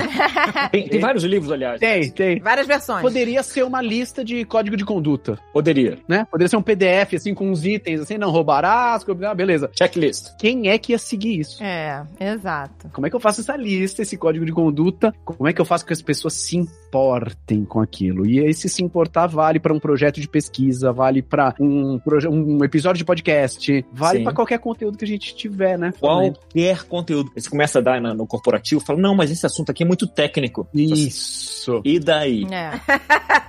Aí entra no que a Andrea falou. Nunca gostei de química até encontrar fulano de tal. É isso aí. Exato, É a magia, a magia da É narrativa. magia. Mas sabe o que que ela fazia? Ela era só apaixonada pela matéria?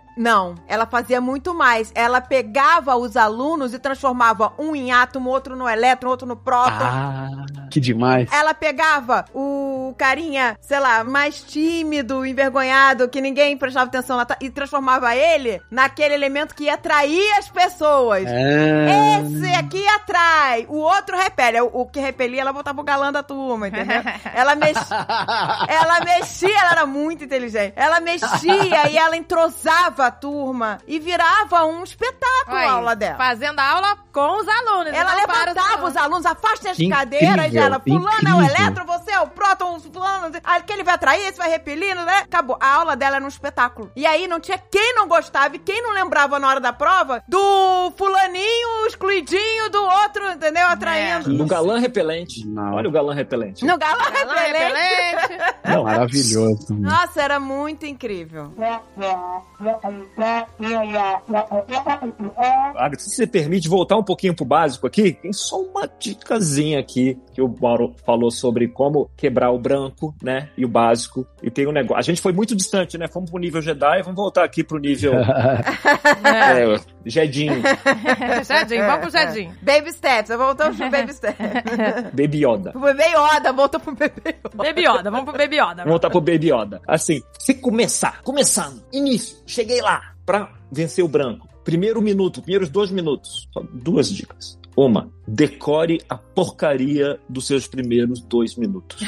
Porque é a hora mais aterrorizante. A hora que você tá andando em direção ao microfone, sabe? E as pessoas estão batendo palma num palco maior, e você tá ali, eu não vou conseguir andar. Pô, tem um microfone ou tem três microfones ali? Eu tô vendo quantos, né? Você tá olhando pra ali. Decore os primeiros dois minutos, tá? E você chega lá. Por favor, não conte o que você pensou no caminho. Muita gente, quando chega lá, Ah, abre pelo assim. amor de É. Deus. Então, eu vim aqui pensando no que eu ia falar, ou então assim, eu quero agradecer muito o convite por estar aqui. Claro, você pode agradecer o convite, mas eu quero agradecer muito o convite por estar aqui, porque a gente tem esse trabalho. Isso começa a explicar por que, que você estava lá, explicar por que, que você foi pensando. E hoje eu queria falar sobre. Tá dando corda pra se enforcar. É, pois é. Exato. Ou, ou então o pior, né? O cara chega, é muito comum. O, o de trás atrasa e chegou da frente ele tem menos tempo, porque o outro atrasou. Ele fala, gente, então, eu vou tentar ser breve, porque eu tenho pouco tempo. Ah, boring. Filhote, você tem pouco tempo, por que, que você tá falando isso? E a gente, mas por que, que a gente faz isso? Já chega se desculpando. Exato, tá tão nervoso É. que, o que só o que vem na cabeça é falar como tá o nosso dia. E aí a gente chega, ah, eu vim pensando e tal, até entrar, e hoje eu queria falar sobre isso e tal. Você tá gastando tempo e o pessoal tá indo embora. Isso, isso é o clichê das formaturas. Eu vou em muita colação de grau, né? Por causa da faculdade. Toda formatura. Bom, quando a turma me chamou para É, ser paraninfo, tá. eu pensei, o que vou dizer? Começa logo! É, pois é. Exato, Não tem aquele botão do Netflix pular abertura. Você fica procurando o botão nessa hora. É o pular abertura. Não foi Caraca, hoje em dia, gente, é TikTok. Pular Entendeu? É abertura. 30 segundos ali pra aprender. Mas essa galera. Vou fazer um post do pular abertura. Pular, exato, faz o post pular abertura. Pular Os abertura. posts do. Olha, sigam o Mauro Fantini. Os É posts muito são bom. muito bons, Eu tá? vou- Já vou anotar que essa é maravilhosa. O pular abertura. E, e o que eu faço pra isso eu gosto, porque eu também sinto esse, esse frio na barriga inicial, né? Eu já fiz, sei lá, 200 palestras, mas eu, eu sinto esse frio na barriga. Pô, e tomara que eu sinta sempre esse frio na barriga. Então, o que, que eu faço pra eu vencer isso? Porque eu também sinto a tentação de falar. Hoje, quando eu tomei banho, eu fiquei pensando. Então, eu sinto lá, eu vou começar com uma história e eu vou começar com essas palavras. Há cinco anos, quando eu comecei a academia, eu tava assim, assim, assim, É. assim. Pronto. Aí você fala, mas você não fala o seu nome? Não. Normalmente, quem me apresentou já falou meu nome. Ai. Excelente. Olha. Esse é o princípio do stand-up. Isso que você tá usando é o princípio do stand-up. O, o comediante, eu sou fascinada em stand-up, né? Principalmente aqui, eu, eu gosto muito do- de, de vários É, comediantes é, americanos aqui, tem. tem. que tirar o chapéu. Tem, eles E são ele bons. já começa assim. Eles entram no palco, todo mundo gritando, aplaudindo, e ele, pá! Isso aí que você fez. Eu tava É, na ele não se academia. apresenta. Sei o quê. Ele não vai falar, hoje eu tô aqui. É o princípio do stand-up. Tem que começar já com a história. Ele já É, ele já começa. pula, ele já puxa um assunto, ele já fala, é, refeitório, sei lá, Isso academia. É. Ele, ele- ele começa já. Você já teve num? Não sei o quê? Exatamente. Aí já vai.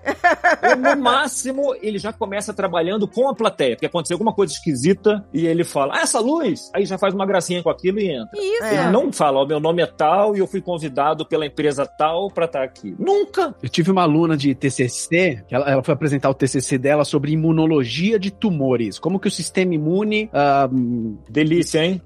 como que o sistema imune resolve ou não resolve casos de câncer. É isso. E é super detalhado, super molecular e tal. O que que normalmente acontece? Normalmente acontece o seguinte, ah, alguém a- a da organização do evento fala, bom, então vou chamar aqui a aluna Renata Contador, que foi orientada pelo professor Mauro Fantini, e o título é Imunologia de Tumores, blá blá blá. Aí o aluno chega e fala, bom, eu sou Renata Contador, o título do meu trabalho é... Sim, a pessoa acabou de falar, Acabou Flor. de ser. Já falou, parece telemarketing, né? Que você dá o número, tem que dar de novo o número. Mas eu já dei o número lá no início, gente. Já, já falou. É isso aí. Eu era minha aluna, já tinha feito uns cursos meio de comunicação. Eu falei, Renato, você não. A gente vai fazer outra coisa, você não me venha com essa podreira aí. Aí a gente criou lá a apresentação. Putz, foi maravilhoso. Eu lembro até hoje. Então, ah, é Renata Contadora, essa aqui tá, tá. Então, chama. Aí ela subiu no palco. Primeiro slide, qual é o típico? O título do projeto, o nome da pessoa, Sim, o ano. Não tinha nada disso. Tinha uma foto de um senhor do lado de uma menininha de uns 5 anos. Aí ela falou o seguinte: esse aqui é meu vô. Quando eu tinha 5 anos, ele teve câncer, foi internado, mas depois de poucos dias ele voltou pra casa. E tudo bem. Então, pra mim, câncer era igual a fica um pouquinho doente e daqui a pouco volta. Passados alguns anos, ele teve câncer de novo e ele ficou internado de novo. Só que dessa vez ele não estava voltando. A gente foi visitá-lo no hospital e a hora que a gente saiu do quarto, o médico dele agachou e começou a falar comigo, que eu era pequenininho. Ela falou: Olha, o seu avô ele tá doente, ele tá com problema. Tem algumas coisinhas dentro do corpo dele que consertam a doença. Só que essas coisinhas que funcionaram da primeira vez, agora não estão funcionando muito bem. Meu nome é Renata, eu vim aqui dizer para vocês quais são essas coisinhas, como elas funcionam e por que que não estavam funcionando com meu avô. Sensacional. Olha aí. Olha já que não. aprendeu, Gente, Ela já, aprendeu, já na aprendeu. primeira. Esse é, meu É. avô. Que, mas se aparece, como você falou, o slide com o nome do negócio. É, eu, já, ah, já não estaria prestando atenção no, no nome do slide. nome do Maravilhosa. projeto. Que é exatamente o que a Agatha falou da mágica, né? Porque aí, quando aparece o título do trabalho, que seria o truque da mágica, a plateia já se importa. Sim, Que exato. ela começou com a narrativa. Agora eu quero ver quais são as coisinhas dentro do corpo É. do vovô. E ela começou com a história do que vovô. estavam trabalhando.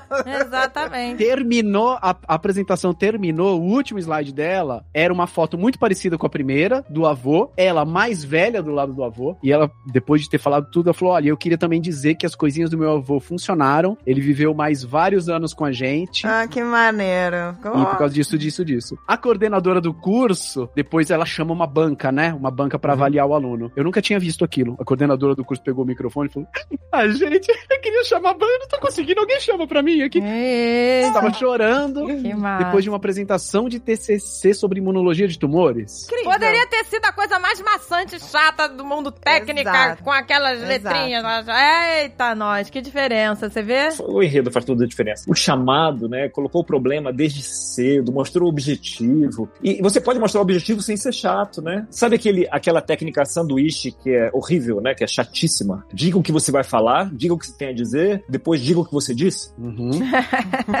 Esse é o nível básico, que é a primeira dica que o pessoal recebe quando procura aí como estruturar. Ah, faça aí três passos. E acaba criando, a maioria dos, das pessoas, quando vencem o medo paralisante de falar em público, elas ficam na primeira camada de técnica. E aí gera esse tédio aí que a Andrea e a aí, Agatha e o Mauro That, be- that being said, That né? being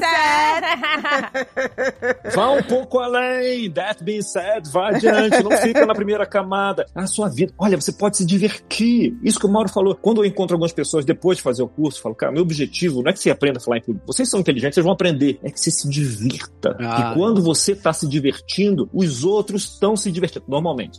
Mas quando você está se divertindo, regra geral, os outros estão se divertindo. Estão curtindo junto com você. É porque contagia, contagia. verdade. Aí dá pra se divertir na, no Memorial Service do político, Sim. dá pra se divertir no TCC, dá pra se divertir no Tribunal de Contas, dá porque divertido não é o contrário de sério, divertido é o contrário de chato. É isso aí. Exato, exato. Nossa. Né? São coisas diferentes. Quem pensou nessa frase foi brilhante, né? Divertido não é o contrário de sério, é o Divertido é o contrário de chato. de chato. E o contrário de sério não é engraçado. O contrário contrário de de- sério é leviano. É desleixado. preguiçoso, é desleixado. Então você pode ser divertido e E sério, e levar a sério. E, chegar sério. na hora. ao mesmo e- tempo. E honrar a plateia e trazer uma boa experiência pro público. Você tá super levando a sério. Exato. Na verdade, tá levando mais a... pode estar levando mais a sério ainda do que quem fez o feijão com arroz. Muito e botou o tom monótono, né? O executivo neutro, que fez só o mínimo. Pois é, mas aí você vê, a essa menina que apresentou o TCC, ela não, não nasceu sabendo fazer isso, né? Ela estudou pra isso, né? Ela estudou uma forma de passar informação sem ser maçante. Exato, a gente até falou já sobre isso em outros programas, né? Assim, de coisas que não são ensinadas na escola que deveriam ser É, ensinadas. exato. Primeiro, organização, né? Que a gente fala, a gente não aprende a ser organizado. As pessoas falam, você tem que arrumar suas coisas, mas não tem método, não tem técnica, não tem nada. Cuidar de casa também, cuidar das coisas, aprender. Ninguém ensina isso na escola. Então as pessoas, né, não sabem dobrar uma roupa, não sabem, sabe? Exato. Botar a máquina pra funcionar, não sabem cozinhar, coisas que não aprendemos na escola. E oratória é. também. E no exército a galera aprende, né? Pois é. Diz que fala, ah, a gente sabe que esse cara foi militar porque ele faz uma cama como ninguém. Lençol esticadaço. Olha, roupa, roupa engomada. Na escola pública americana, nas escolas americanas, tem muito aquele exemplo do bring and tell, né? O show and tell, alguma coisa assim, né? Que os meninos trazem alguma coisa e, e falam sobre aquilo. Né? Pelo menos desenhos animados tem isso. É um princípio aí, né? De ajudar a molecada a estar a tá à vontade. Exato. É, Isso tem que fazer parte do currículo, gente. Porque isso é essencial. Não, eu falei, tem que começar com os professores. Tem que começar os com os professores professores. tinham que ter uma técnica de pescar os alunos. É. Porque senão fica ali, todo mundo à deriva. Entendeu? Ninguém tá. A, Fica- a deriva. A, de- a palavra é perfeita. Nossa, a deriva, perfeito. Eu saí uma vez de um evento, foi até no TCU, né? E o palestrante, convidado, né, de fora, ele fez uma palestra muito boa, assim, sensacional. E eu encontrei alguns ex-alunos, né, que também estavam nesse evento. E um deles falou: Não, a palestra do fulano foi sensacional. Nem parecia uma palestra. Nem É. parecia. Nossa! Esse é o objetivo. Não parecer uma palestra. Sintoma importante pra você, já, se você tá na plateia, pra você já desencanar, ligar o Instagram e ir embora, é quando o palestrante subir, o professor subir e falar o seguinte: gente, não vai ser assim um- uma palestra, assim, é mais um bate-papo. Tenha certeza que não vai ser um bate-papo. Vai. É uma palestra mal feita. Se a pessoa precisa dizer que é um bate-papo, é porque não vai ser um bate-papo.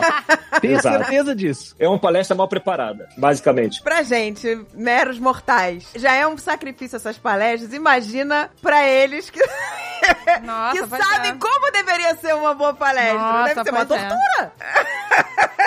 A gente tem um grupo, André, dos cursos que eu dou, e aí no grupo as pessoas ficam reclamando assim, falam, gente, eu não sofria tanto antes, eu tô sofrendo Mas é demais. não dá pra desver, pelo amor de Deus, coisa horrorosa. Pois é, porque agora você sabe que existe um Você outro patamar. E aí tem um negócio até antibíblico, né? É, já que o Mauro já falou, que você não consegue não julgar mais. Você vira um julgador. Você vira, você vira. Eu, eu explico, sabe, sabe chato de vinho, enochato? Isso, chato da Você cerveja vira, tem é, também. você vira o chato da palestra. Porque Você fica aquele negócio, e aí você fica, ai, caramba, caramba, cara, e começa a dar é, aquela gastura. Gastura é uma palavra linda também. Começa a dar gastura. Você fala, esse ponto é tão bom, por que está sendo destruído assim? Eu sou o chato da palestra, não me orgulho disso, Não é, não é digno de orgulho isso. mas eu não é. consigo me livrar mais. Eu não vou me apresentar em público, eu já quero fazer o É, um pois curso é. de palestrante, né? E de palhaço. Eu quero De tudo. palhaço. Mas a boa notícia qual é, Mauro? A boa notícia é que, assim, de modo geral, as apresentações que a gente vê são tão ruins, é tudo tão nível baixo, que, que um pouquinho que você se desenvolve, um pouquinho que você Isso. estuda, um pouco que você aplica, é assim, é um destaque bizarro que você tem. Exato. Porque o ni- a barra é muito baixa. É igual quando você joga xadrez com seus amiguinhos que aprenderam as regras e depois você lê meio livro de xadrez. É isso, Quando você joga de novo, você não vai, você não vai perder nunca mais. é isso. Só com um pouquinho. Então, se estudar um pouquinho, tem aí, né? Vai ter os links aí, material do mal, material e tal. Total. A gente tá até estudando juntar, né, mal? Gente, seria o casamento perfeito do palhaço com a palestra. Pois é.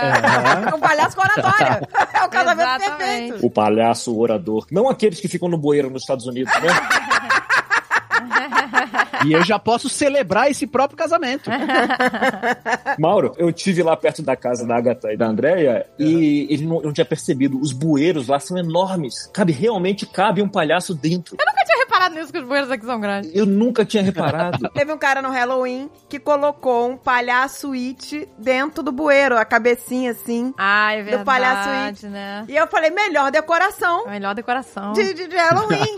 Caraca, adorei essa Você olha pro ideia. bueiro, tá palhaço it ali. E dá pra ver, porque o bueiro é grande. O bueiro é grande mesmo. é. Aí é esse povo que ferra depois do meu trabalho, que as crianças tudo cresce com medo de palhaço, eu não consigo visitar as crianças no hospital. Caraca, olha, tem muita gente com fobia de Tudo bom, beijo, de palhaço. O Mauro, pra você ver, gente, a gente falou que você pode fazer gracinha, claro, com seriedade, né? Não vai falar mal das pessoas, né? Fazer gracinha pra desembargador, no- na escola, na banca de tese. Você pode fazer gracinha. O Mauro faz gracinha pra menino hospitalizado com câncer, entende? Uma coisa é a solenidade do momento, a outra coisa é você conectar. não é? E, Isso, e a comunicação e o humor conecta. O humor gera confiança. Sei lá por que, que o humor gera confiança, eu só sei que gera. A pesquisa diz. Se você faz a outra pessoa se alegrar, ela confia mais em você. Você pode ser um crápula, né? né? Gera, ela confia. Ouse mais aí. Dá pra usar mais aí, né? Dá, tem muito espaço. Muito espaço. Ah, pois é, gente. Eu espero que a gente tenha aí, né, ajudado algumas pessoas a despertar esse lado, pra trabalhar esse lado, não é, meu amor? É, porque todos nós precisamos. Em- Em Precisamos. algum momento você vai precisar. Pois né? é, algum Ninguém momento vai passar vida. ileso de ter que falar. De ter que falar, de ter E se que. expressar. se e passar expressar. suas ideias. Tomara, porque, porque quer dizer que alguém quer ouvir o que você tem a dizer, né? Exato. E é um sintoma de crescimento na carreira. É Quando muito. você é chamado pra expor o que você sabe. Tomara. Então, é. É isso aí, gente. Alô, alô, Terezinha. Terezinha, tá na hora da palestrinha!